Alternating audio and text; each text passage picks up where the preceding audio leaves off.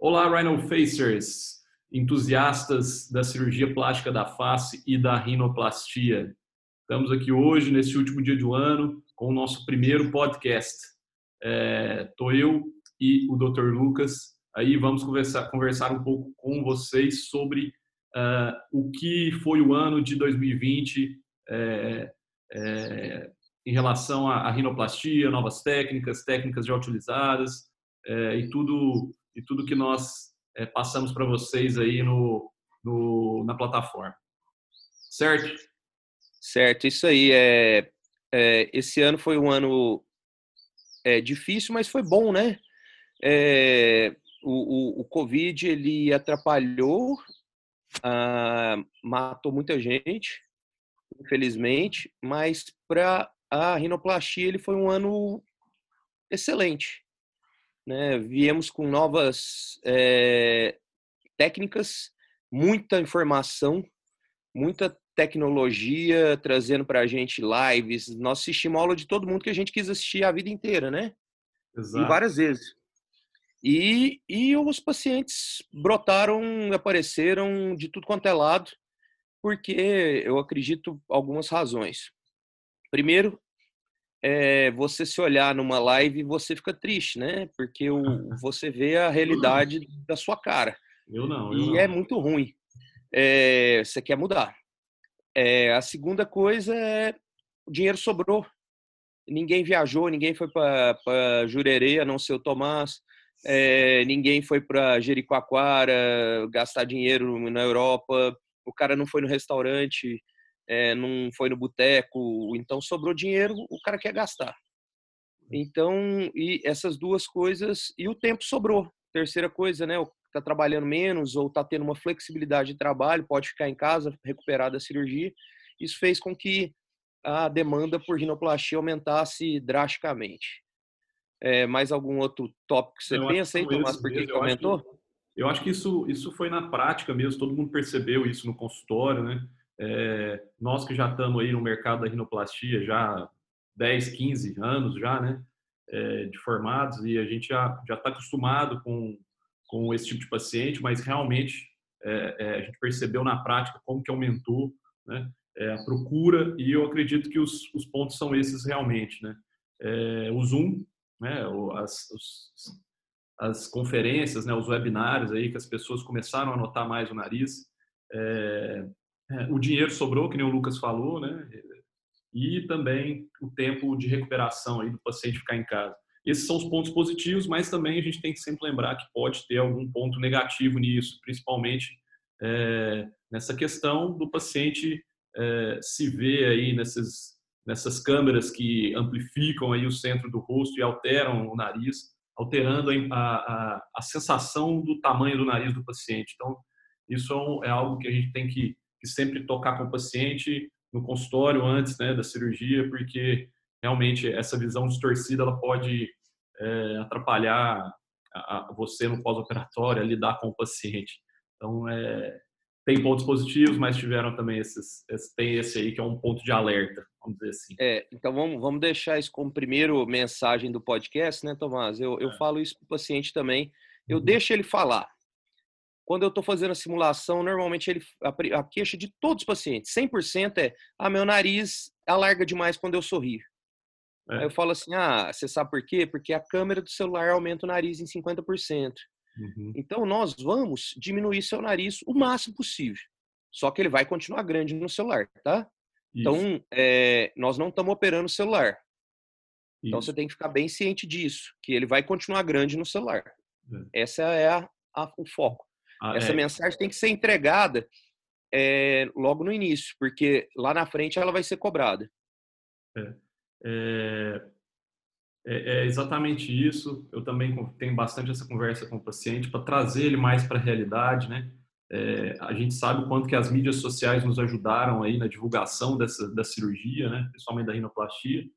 Mas é muito importante você mostrar para o paciente que o Instagram ele não é realidade, né? Aqueles filtros não são realidade. É, então, essa conversa ela é bastante importante, para não dizer é, essencial, né? Você tem que ter, com todo paciente tem que ter essa conversa. É, tem que pôr no seu, no seu caderninho lá para se lembrar toda vez é, de conversar com isso, é, conversar isso com o seu paciente. O outro ponto negativo que eu vejo também é hum.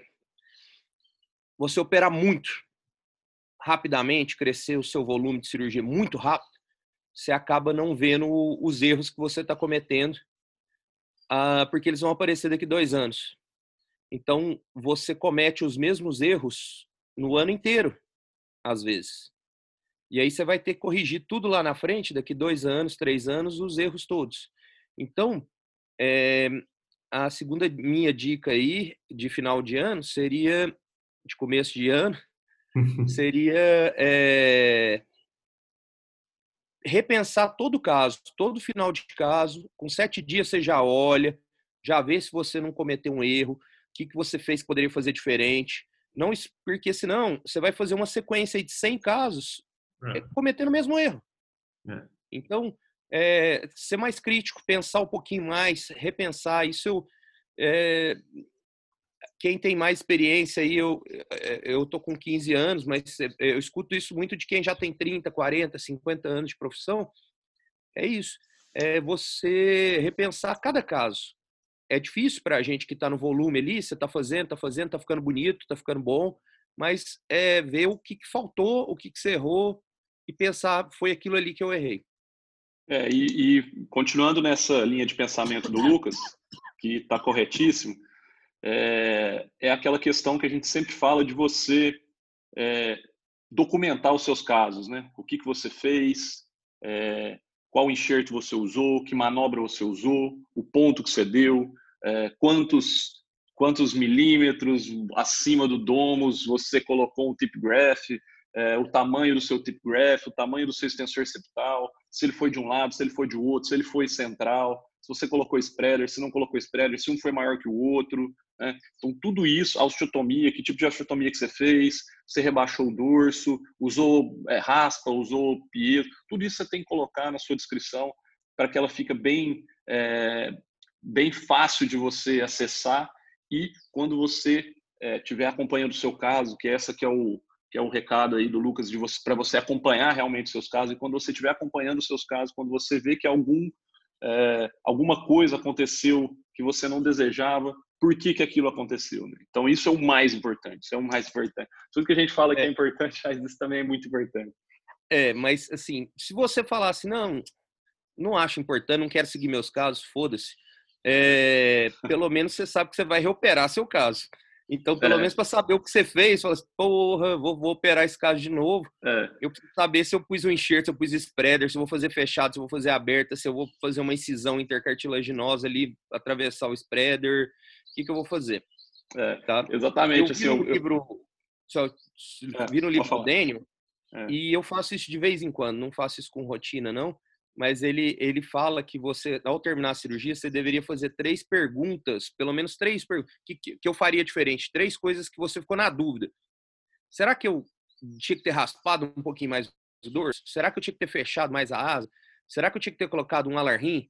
E isso eu anoto no prontuário. Então, quando eu fico uhum. na dúvida se eu faço ou não faço, eu escrevo no, no prontuário. Porque aí, quando o paciente é. volta, eu olho e falo assim, pô, eu devia ter baixado mesmo. Não, não é. devia. É. Quer dizer, eu tô, uhum. eu tô no caminho certo. Uhum. Entendeu? É, isso é bem legal. legal isso. isso é bem legal. bem legal. É, a gente não faz estatística disso, não tem. Tipo, tipo é. assim, quantas vezes eu achei que tinha que ter baixado mais o dorso e não baixei e não precisava. Exato. A única coisa que eu tenho certeza é, absoluta rodar, é que, é que o homem não engravida. Mas a segunda é que toda vez que eu boto o free dice no supratip, eu arrependo. Deixa, ah, deixa ele um pouquinho mais fundo. deixa ele um pouquinho Legal. mais fundo. Legal. Isso aí é certeza. Eu vou botar o free dice, é, é, é não põe, não põe ali. É. Espera, vai, vai cair, vai, vai, vai ficar bom. É. O, essa questão do, de você revisar, né, revisar os casos e anotar o que você realmente fez, eu, eu, eu brinco com, com os fellows que vêm aí visitar a gente, com os nossos R4 e tal, que quando eu vou fazer é, uma revisão de um caso meu, né, é, que é uma coisa retoque, que acontece. É retoque. é retoque. Quando eu vou fazer um retoque de um caso meu, que só acontece aí é 5, 10% dos casos meus, é, eu, eu acredito que isso é, é estatística mundial aí de cirurgiões. Inclusive, esses dias lá naquele grupo de baseado em evidências, né, Lucas? Eles mandaram essa pergunta lá. A maioria, a maioria dos cirurgiões é, revisa aí entre 5% dos seus casos. É, eu, eu, eu fui o que botou mais de 15. Mais de 15. É, só deu eu lá. aí aí o, que eu, o que eu brinco muito aqui com os fellows é que quando eu vou fazer um retoque do meu, do meu paciente, eu sei exatamente onde estão os enxertos. Então, é, é muito mais... É muito mais é, eu, eu, fico muito mais confortável em revisar um caso meu, porque eu realmente sei onde estão os enxertos, eu sei o que, que eu vou, o que, que eu preciso fazer baseado na queixa do paciente para melhorar aquilo. Então, geralmente são cirurgias que que são cirurgias bem mais rápidas. Assim, é uma hora, uma hora e meia de cirurgia, eu consigo revisar uma cirurgia minha e, e acertar algum ponto que, que realmente eu falhei ou que é, o pós-operatório da cicatrização levou para alguma coisa que eu não desejava, nem o paciente. Então, assim, você ter o seu, o seu a sua descrição ali, o seu, seus, suas anotações após a cirurgia são muito importantes.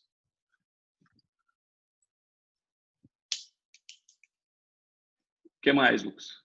Tá me ouvindo?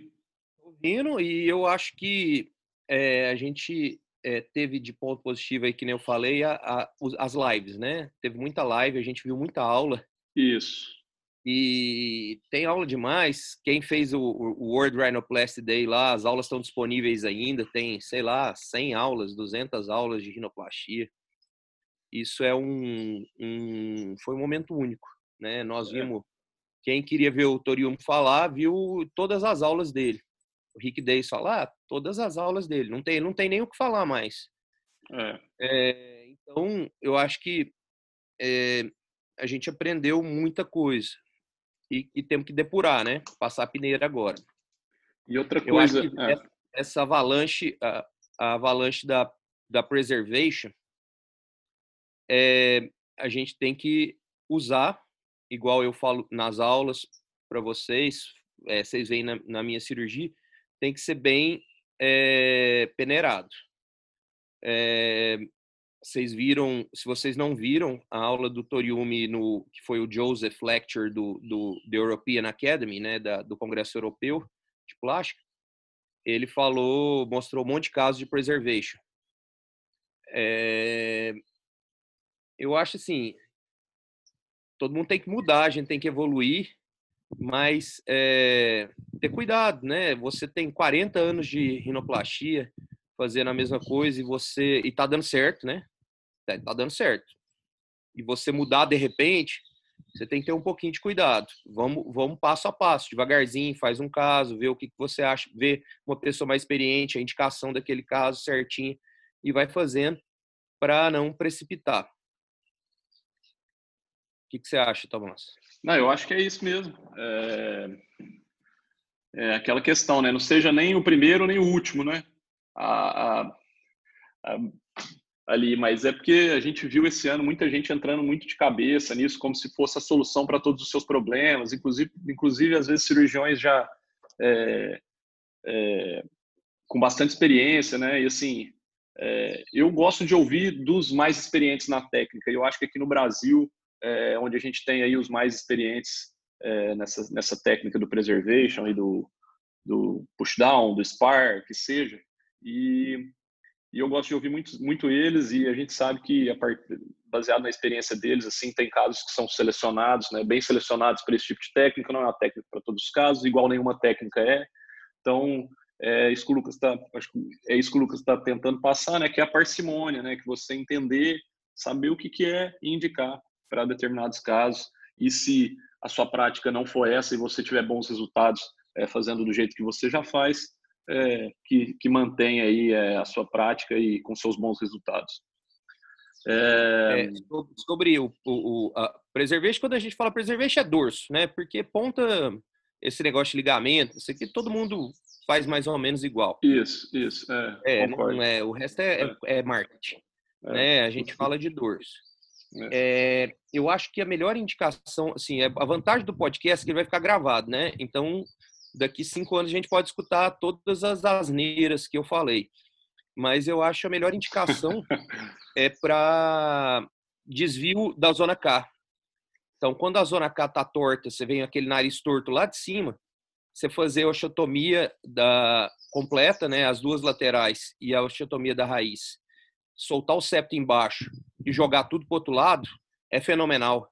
Você, evita de fazer uma rinoplastia extracorpórea gigantesca, você tem que tirar inclusive o osso, é, trabalhosa, difícil, às vezes costela, é, por uma cirurgia simples de 20 minutos. Então, assim, é, é, é, eu acho extremamente benéfica nesse caso. E o segundo caso que eu, que eu gosto muito, quando é uma redução de dorso é, pequena, é, dorso, cartilaginoso, é, que você não precisa fazer o push down de verdade, você tira uma fita lá subdorsal e o nariz fica bom na hora, né? É, então, assim, não é. tem muito segredo, não é um negócio gigantesco. Então, eu acho que para esses casos, não tem dúvida. Eu não tenho dúvida que é a melhor indicação, porque você faz o mais simples, o mais fácil, com menos complicação. Sem abrir o teto, sem fazer tirar septo, sem fazer confusão. Perfeito, perfeito. Acho que é, é bem isso daí mesmo. É, e assim, a gente teve, a gente viu, chegou um momento que a gente não aguentava mais ver, ver live de preservation, né? Porque acho que juntou realmente assim uma novidade com entre aspas, né, uma novidade entre aspas, com um pouco de marketing também, né? Então a gente não aguentava mais ver esses, esses podcasts de, de, de preservation. E o, realmente essa questão do que, que explodiu aí, né, essa informação e esse monte de aula, mas eu, eu acredito que o que ficou faltando esse ano, e a gente viu muito aqui no nosso, na nossa prática, aqui no nosso consultório, no centro cirúrgico, foram os, os visitantes, né? Que é a parte da prática, né? De você ir ver um cirurgião fazer uma cirurgia. E a gente aqui, a gente recebeu muito pouca gente esse ano, devido à pandemia, óbvio, né? e todos vocês aí do, da, da, do, do, curso, né, que acabaram é, não conseguindo vir, vir nos visitar. Então, acredito que esse ano que vem aí também vai, vai dar um efeito estilingue, como é, eu acredito que vai ter na economia também. E aí igual da Bolsa? Vai... Você acha que vai é, ter uma, uma recuperação em V?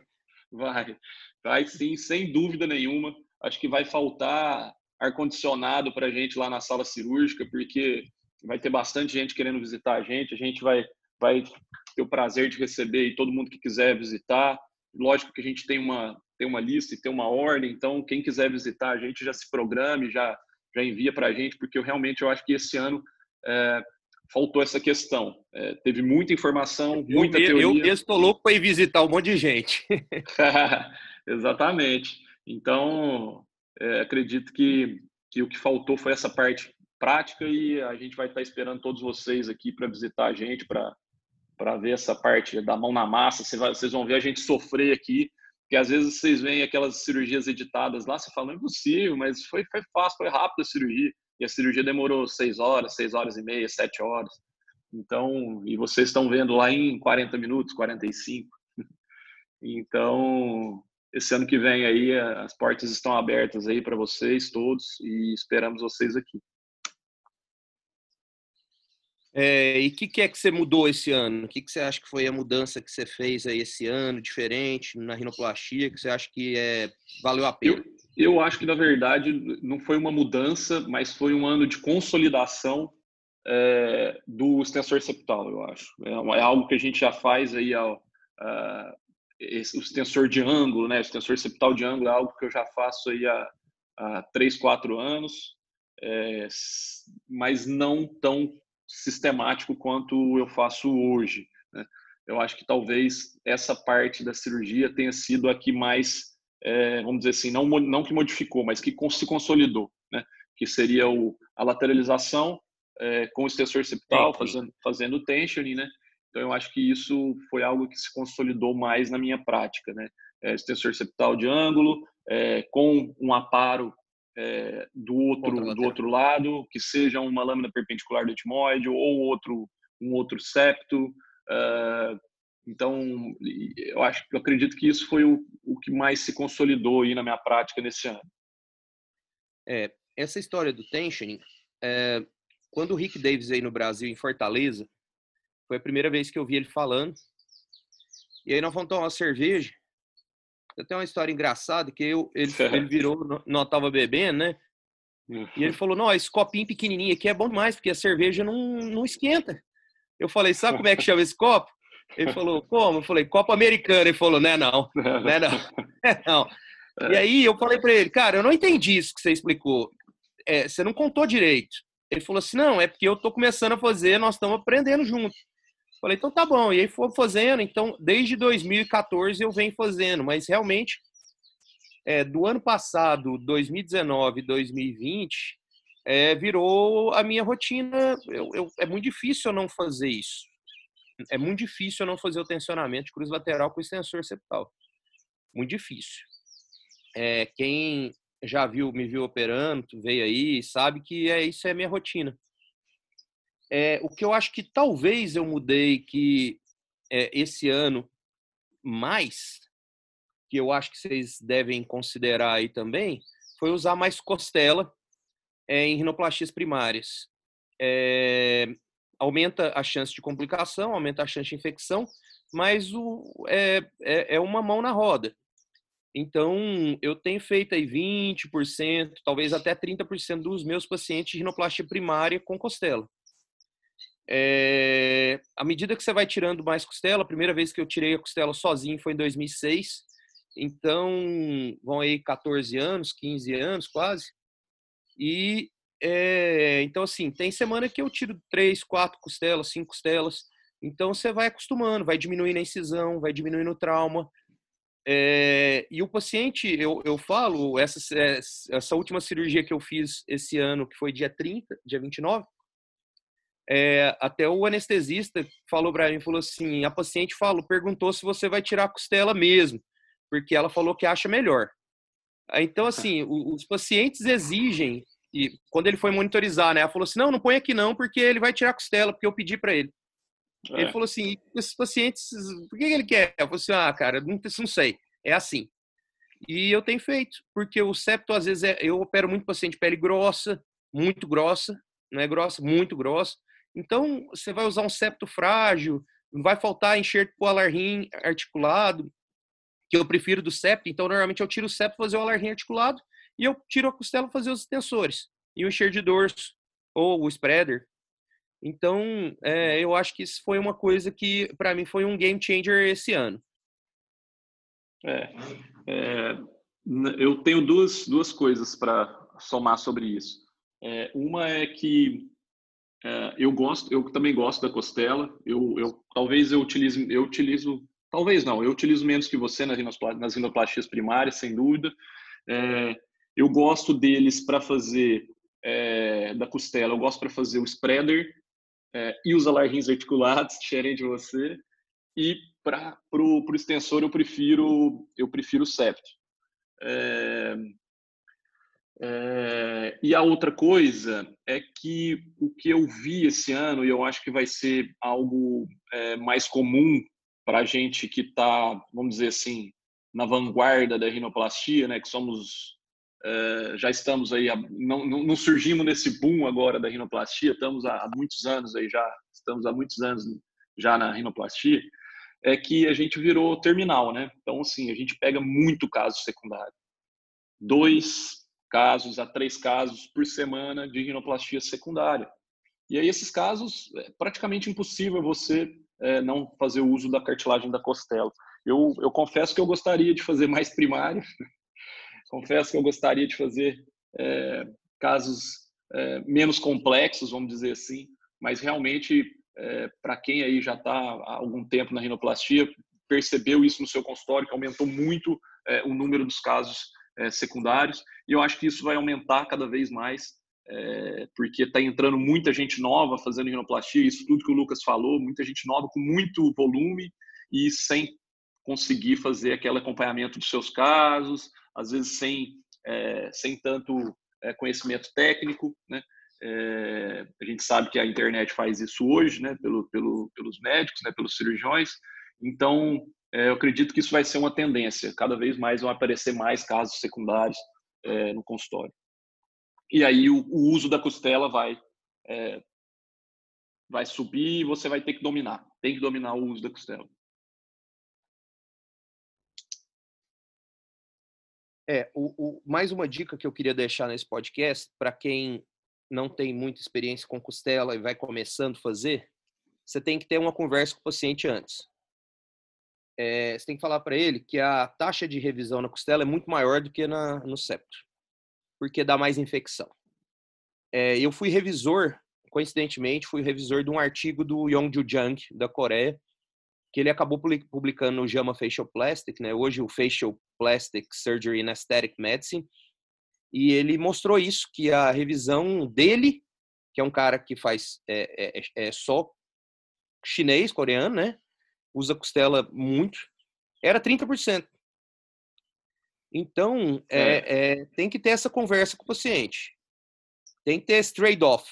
É, nós vamos ter mais enxerto, nós vamos fazer o nariz mais duro, que o paciente quer o nariz duro, ele não quer que caia quando sorri, não quer que alarga. Essa história de que o nariz vai ficar duro com o extensor é o sonho do paciente. O paciente quer que fica duro. Os, os americanos não entenderam isso. Os europeus não entenderam isso ainda. Mas vai chegar. Vocês podem acompanhar o Instagram dos europeus, que eles, os narizes dele estão ficando igual aos nossos. Mas demorou, demorou cinco anos para eles entenderem. Porque alguns, paciente, né? Alguns. É algum, alguns. É alguns, né? Alguns, né? Alguns. É, eles demoraram a entender o que o paciente está falando para eles.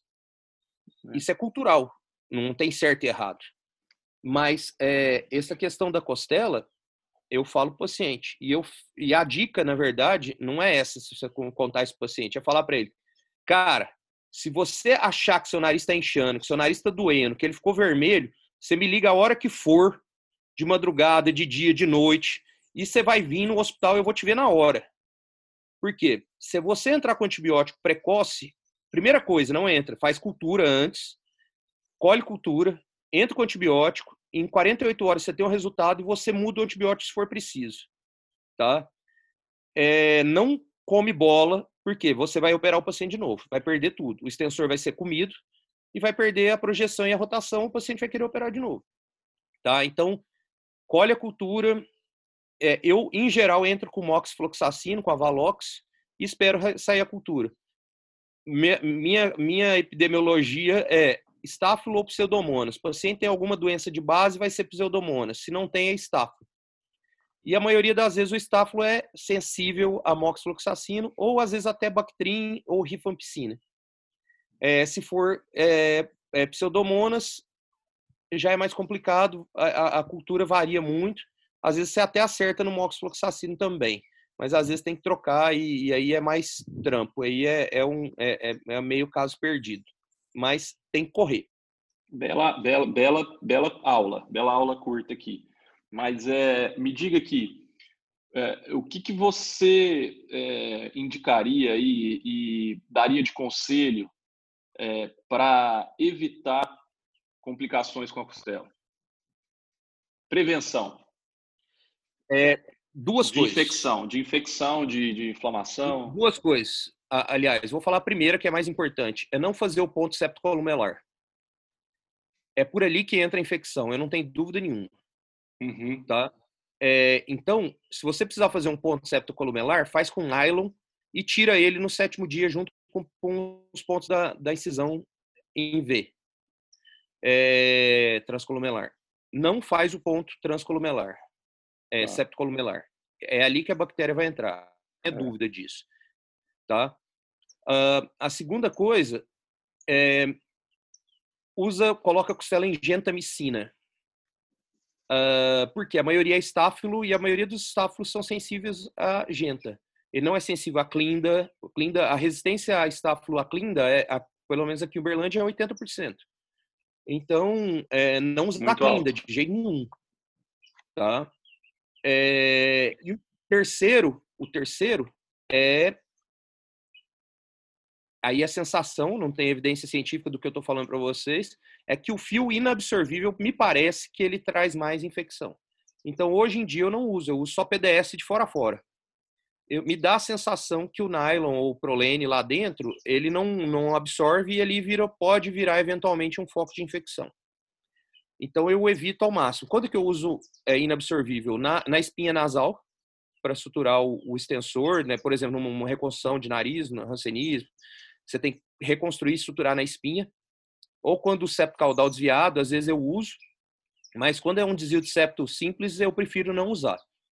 E quando vou suturar o enxerto de dorso em bloco, vocês devem ter visto aí nos vídeos, no osso, eu tenho a tendência a usar o nylon. E eu, mas já tive um caso que estruiu, estruiu, estruiu na, na, na parede lateral do nariz, quase na raiz, o nylon saiu ali. Uhum. Esse nylon segura o enxerto. Então, mas eu acho que é vale a pena, porque ele vai segurar o enxerto, o enxerto em bloco é complicado, é difícil, é, é um serviço difícil. Eu adicionaria aí no tudo que você falou, eu, eu utilizo o, o, o nylon, o inabsorvível, quando é costela, para fazer os, os, pontos da costela. É, minha estatística de infecção em pós de uso de costela é muito baixa, muito baixa mesmo. É, mas também empiricamente, aí como você mesmo disse, eu acho que uma das coisas que que ajuda é você realmente evitar que os fios fiquem é, na parte lateral dos enxertos, tá? onde ele vai ficar em contato com o septo, com a mucosa do septo ou com a columela. Então, fazer os, esses pontos todos para eles ficarem por dentro. Isso é, é, é que nem eu estou falando, é, é empírico, mas realmente assim eu tenho uma taxa de infecção muito baixa e, e eu acabo utilizando o inabsorvível e fazendo e fazendo esse, esse, tipo, tendo esse tipo de cuidado na hora de suturar os enxertos. E aí, que mais? Acabamos a costela? Acabamos. Acabamos a costela, que eu acho que foi a mudança. Eu acho que tá bom aí para o primeiro é. podcast. É. Pessoal, é, nós vamos fazer o upload aí no, no, no, sistema, né? Lógico, vocês vão escutar isso no final, vocês vão saber, já vão saber que está o upload. E é. eu espero que a gente consiga colocar em duas vezes, porque podcast em uma vez é um saco. Então eu quero ver se a gente consegue colocar em duas vezes. Eu acho que tem jeito, sim. Eu acho que tem jeito deles ah, alterarem a velocidade para vocês escutarem aí mais rápido. O que a gente tenta fazer aqui é um bate-papo realmente. A gente espera que vocês interajam é, é, conosco, né? Envie, envie perguntas, envie sugestões de podcast, de novos, de novos assuntos, porque o que a gente quer fazer aqui realmente é trocar conhecimento. Então, não adianta nada a gente fazer aqui e vocês não, não interagir com a gente. Né? Então, a gente está esperando é a interação senão a gente não aprende também, senão a gente não, não aprende, a gente não é. sabe o que, que a gente está fazendo, se vocês têm opinião diversa. E o podcast, eu adoro podcast. Eu, eu, eu também eu, gosto muito. No carro, o carro, o tempo inteiro eu estou estudando podcast. Então, se vocês gostarem da ideia, nós vamos tentar fazer mais, mais podcasts. Exatamente. Então é isso. Valeu demais, galera. É... Feliz ano novo aí. Hoje é, o dia, hoje é dia 31. Talvez vocês vão escutar isso aí só ano que vem, mas hoje é dia 31. Então, feliz ano novo para todo mundo e obrigado por terem estado conosco todo esse ano de 2020. Estaremos juntos em 2021, com certeza. Esperamos todos vocês para visitar aqui a gente. Um beijo grande aí para toda a família. E é isso. Valeu, os Rhino Facers. Fiquem com Deus. Valeu, Rhino Facers. Fiquem com Deus. Feliz 2021 muita cirurgia, menos complicação. um grande abraço. Valeu!